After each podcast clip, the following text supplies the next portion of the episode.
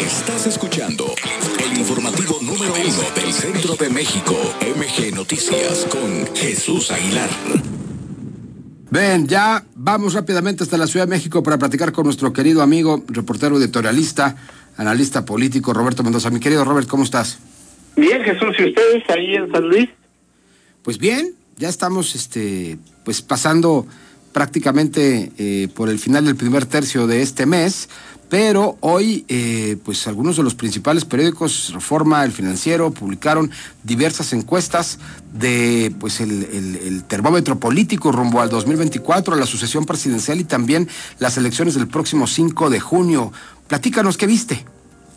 Fíjate que desde ayer eh, Reforma publicó eh, la evaluación del presidente y hoy precisamente el presidente la comenta y dice que tiene un 62% de aceptación con un 32% de desaprobación. Eso, eh, pues, digamos, está en, la esfera de, del, de, del punto medio entre la encuesta del financiero que ponía al presidente con un 56% de aceptación.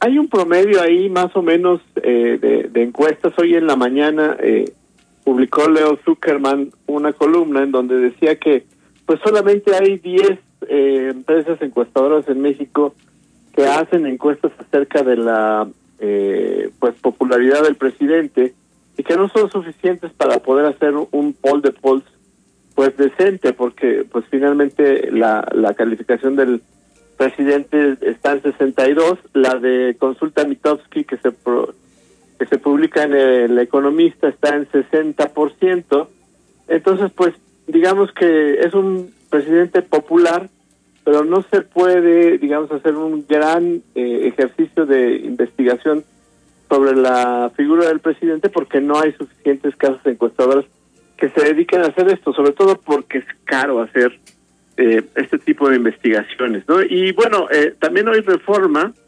presenta un, eh, una encuesta sobre, pues, quién, digamos, está arriba en los candidatos para suceder al presidente, y sigue Marcelo Ebrard y Claudia Sheinbaum muy arriba, seguida de Luis Donaldo Colosio, que pues es una figura que no tanto pesa, digamos, el joven eh, presidente municipal de Monterrey, sino el apellido, ¿no? Eh, pues realmente no sabemos mucho de cómo eh, gobierna Luis Donaldo Colosio, ni, ni sabemos tampoco mucho de cómo es, sino pues conocemos el nombre. ¿Tú cómo ves esa parte, Jesús? A mí me sigue pareciendo muy interesante. Por la mañana ya teníamos cierto análisis del tema con Eva María Camacho y pues la verdad de las cosas es que el PRI está desmoronado. Alfredo del Mazo es el único priista que sale ahí en la ecuación. Me llama eh, poderosamente también que algunos de los nuevos eh, y empoderados gobernantes del PAN, como es el caso del gobernador de Yucatán, que es eh, pues un personaje que tiene también un alto... Mauricio Vila. Así es, no aparece dentro de estas mediciones, todavía parece que es un personaje estrictamente local, ¿no? Hoy, por cierto, el gobierno de San Luis Potosí publicó una encuesta donde aparece eh, el gobernador potosino Ricardo Gallardo Cardona también con un nivel muy importante de, de, crecimiento en esta percepción reciente, ¿no?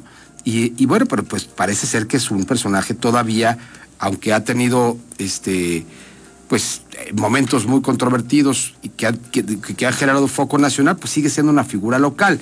De todos los demás, de Marcelo, de, de Claudia Sheinbaum, Alfredo del Mazo, el propio eh, Ricardo Monreal, Ricardo Anaya, Margarita Zavala.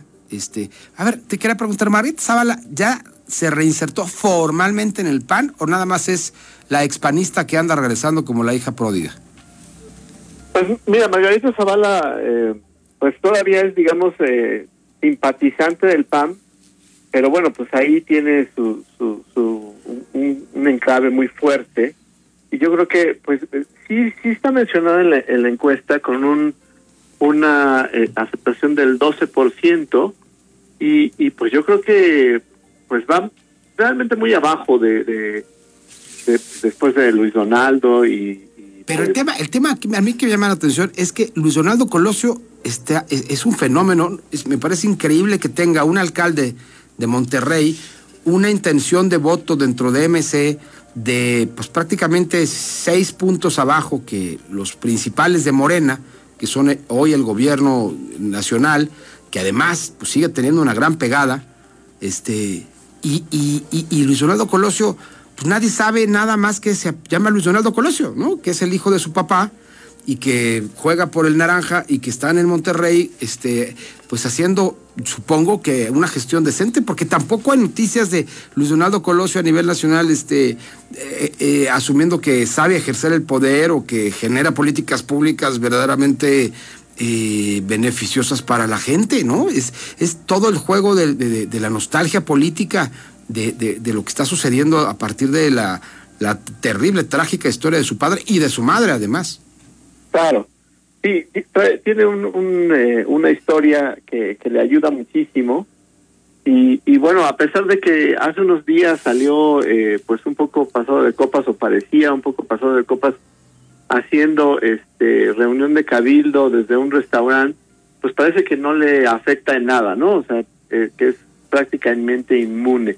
Y, y fíjate que también hoy se publicó la encuesta del financiero en donde pues solo en dos estados pareciera que las próximas elecciones que faltan menos de un mes eh, se va a ganar por parte de la alianza Va por México, Aguascalientes y Durango, Aguascalientes con Teresa Jiménez y Durango con Esteban Villegas, puede ser que sí lleguen a ser gobernadores. En Hidalgo, eh, Oaxaca, Quintana Roo y Tamaulipas, pues la diferencia está poco más de 10 puntos. Y entonces pues vamos a tener otros cuatro estados eh, de la República Mexicana que van a ser eh, pues a favor del presidente y que también pues le van a ayudar a quien vaya a ser la próxima candidata o candidato al Estado de México y la nacional, ¿no? De acuerdo, pues están los dos, eh, dos estados, ¿no? Durango y Aguascalientes son los estados donde aparece, según el financiero, una ventaja pues amplia, suficiente como para pensar que viene el triunfo de la coalición. A mí la que más me llamó la atención es Quintana Roo, porque en Quintana Roo va ganando Morena. No me imaginé que eso fuera a suceder, primero. Pero es el único de estos seis estados que están en disputa con las gubernaturas el próximo 5 de junio, en donde la alianza eh, va por México no va completa. O sea, el PRI jugó por separado. Y además jugó, este, con una mujer que se apellida Hendrix, ¿no? Y hay que recordar este que, que es ella es pues este nada más y nada menos que pues la ex esposa, bueno, la esposa, perdón, de este el exgobernador Joaquín Hendrix.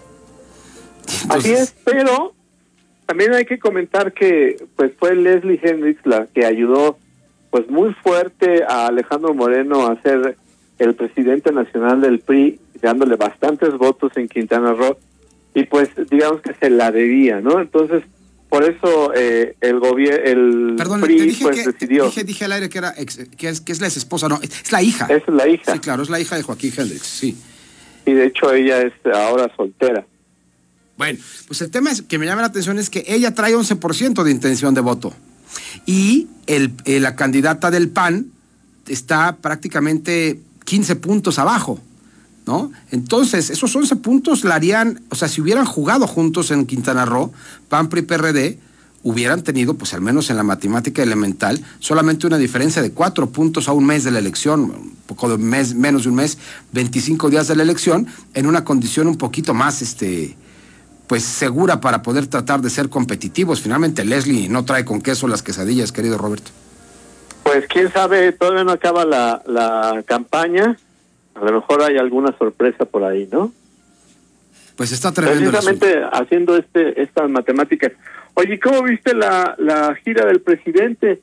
Eh, fíjate que estaba yo pensando que pues no tenemos, digamos, un, un gran eh, avance en lo que va del IMSS, pero pues cuando menos el presidente va a incorporar a 25 mil trabajadores guatemaltecos a este ah, sistema mexicano de seguro social. O sea, aquí ni siquiera la gente supo cómo acceder a su INSABI de una manera adecuada y ahora en este periplo este de, pues yo, yo supongo que sí debe ser un poco maníaco dictatorial del presidente que anda queriendo ya ser el líder de toda la zona. O sea, cree, yo, yo supongo que, yo no había visto ningún rasgo así como, este, pues así como, como, como venezolano de este, de este señor, más que ahora que ya anda queriendo registrar en nuestro seguro social que pagamos con nuestros impuestos a los... Digo, mis hermanos guatemaltecos reciban siempre todo mi cariño y admiración y respeto, pero cada quien su país, ¿no?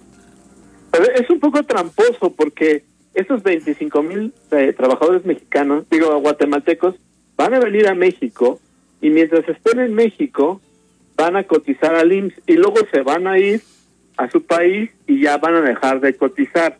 Entonces es un poco tramposo. Igual que tramposo es que vengan 500 médicos cubanos a, a un lugar en donde, según el presidente, ni los mexicanos quieren ir, ¿no? O sea, él dice, pues, ah, no hay especialistas que quieran ir a la eh, tierra de eh, Guerrero, y entonces vamos a traer a 500 médicos eh, cubanos, ellos sí, los vamos a mandar allá a esa zona para que atiendan a, pues mexicanos, ¿no? Y por supuesto, igual que pasó en la pandemia, a estos médicos cubanos no les van a pagar a ellos, sino les, el gobierno le va a transferir dinero al gobierno de Cuba y el gobierno de Cuba pues le va a pagar a estos médicos quién sabe cómo, ¿no? Eso también es otra trampa que, que pues le están tendiendo a los médicos cubanos. Y por si fuera poco, pues eh, tú que creo que todavía tienes niños chiquitos, pues vas a, a poder tener una vacuna eh, cubana para curarlos o protegerlos del COVID. No sé cómo lo veas tú, precisamente como papá de, de, niños. No, pues yo, yo, no estoy de acuerdo. Hoy inclusive eh, dentro de esta eh, pues referencia que se ha dado, aquí en San Luis contamos, este querido Robert, con uno de los mejores epidemiólogos del país. Trabaja para la Universidad Autónoma de San Luis Potosí, es buen amigo de nosotros y es colaborador también ocasional de estos espacios. Se llama Andreu Comas y hoy dijo, a ver, por Dios, es un error administrar la vacuna cubana Abdala a menores de edad como lo informó hoy el presidente, ¿no?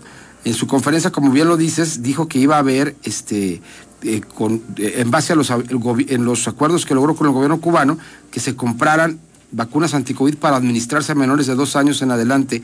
Sin embargo, el investigador alertó sobre la falta de certidumbre que existe en torno a este medicamento. Pero eh, vuelvo a decir, toda la narrativa, toda la narrativa del presidente no es funcional, solo es política solo es mantener la ascendencia sobre su feligresía. Y la verdad es que ya me parece un desborde total, porque si de por sí ya sus devaneos y sus constantes errores y excesos tenían a muchos absolutamente decepcionados, ahora que ya de plano saca su, su, su, su este, su marxismo-leninismo ahí, este, eh, que tenía guardado en un cajón, por Dios, por Dios, por Dios.